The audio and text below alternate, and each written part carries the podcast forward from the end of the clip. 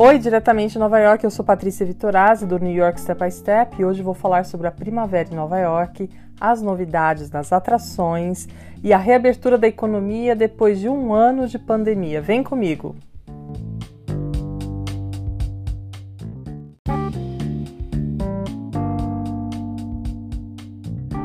Bom, todo mundo sabe que Nova York foi o epicentro da pandemia da Covid-19 e com isso tivemos muitas consequências, não apenas na área da saúde pública, como também na economia. Há exatamente um ano a cidade vivia o seu pior e eu bem me lembro de que enquanto estávamos todos isolados em casa, o Central Park começava a ficar florido pela chegada da primavera.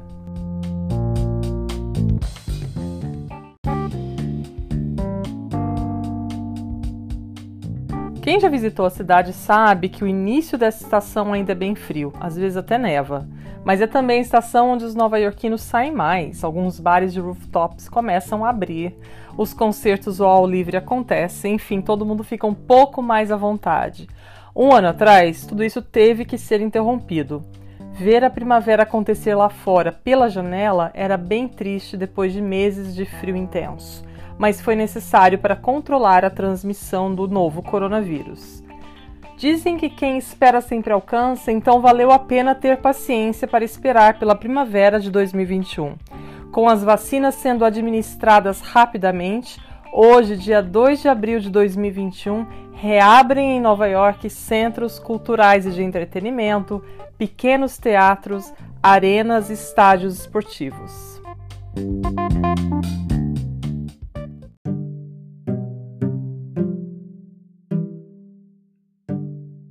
Mas calma lá, tudo que está sendo reaberto hoje tem obviamente capacidade limitada de 33% e continua seguindo todos os protocolos de segurança.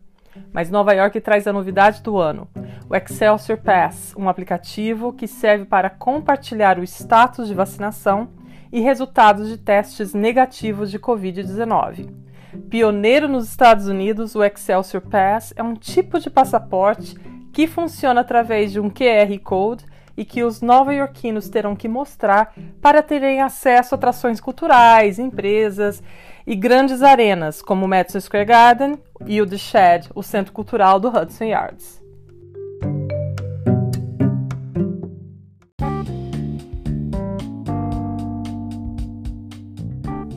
É o novo normal entrando em cena para eventos que vão marcar Nova York nesta primavera. Um destes já acontece no próximo sábado, dia 10 de abril, no Jardim Botânico de Nova York, com a abertura da mostra Kusama Cosmic Nature, da famosa artista japonesa de 92 anos, Yayoi Kusama. A exposição, que deveria ter acontecido em 2020, é uma das mais esperadas da cidade.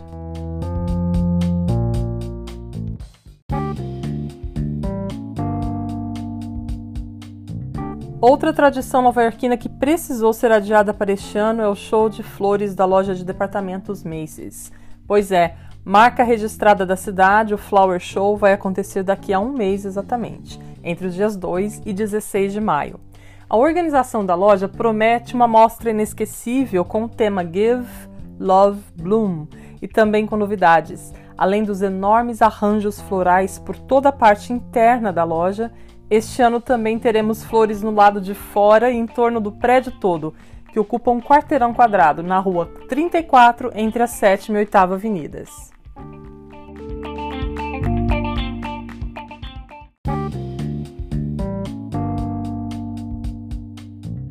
Já mais para o fim da primavera, Nova York vai ganhar o mais novo parque suspenso sobre as águas do rio Hudson. É isso mesmo.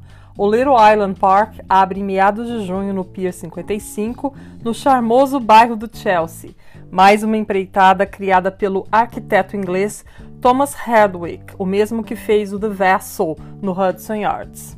Sem falar nos concertos ao ar livre do Lincoln Center, uma iniciativa que começa já no dia 7 de abril e que vai contar com 10 espaços externos para pequenas apresentações, sempre seguindo as normas de segurança. A pandemia está longe de terminar aqui em Nova York. Os casos tiveram um aumento de 21% no estado e ainda não se pode relaxar. O uso de máscaras continua obrigatório, assim como o distanciamento social.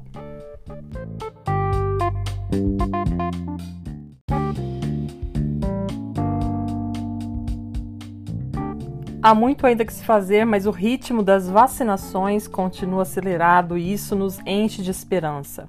Quem sabe até o outono deste ano não teremos uma cidade mais próxima do que conhecíamos antes da pandemia? Não custa sonhar, não é mesmo? Afinal, eu e Nova York estamos com muita saudade de todos os turistas brasileiros enquanto não podemos nos encontrar, cuidem-se bem. Obrigada, boa Páscoa e até o próximo episódio.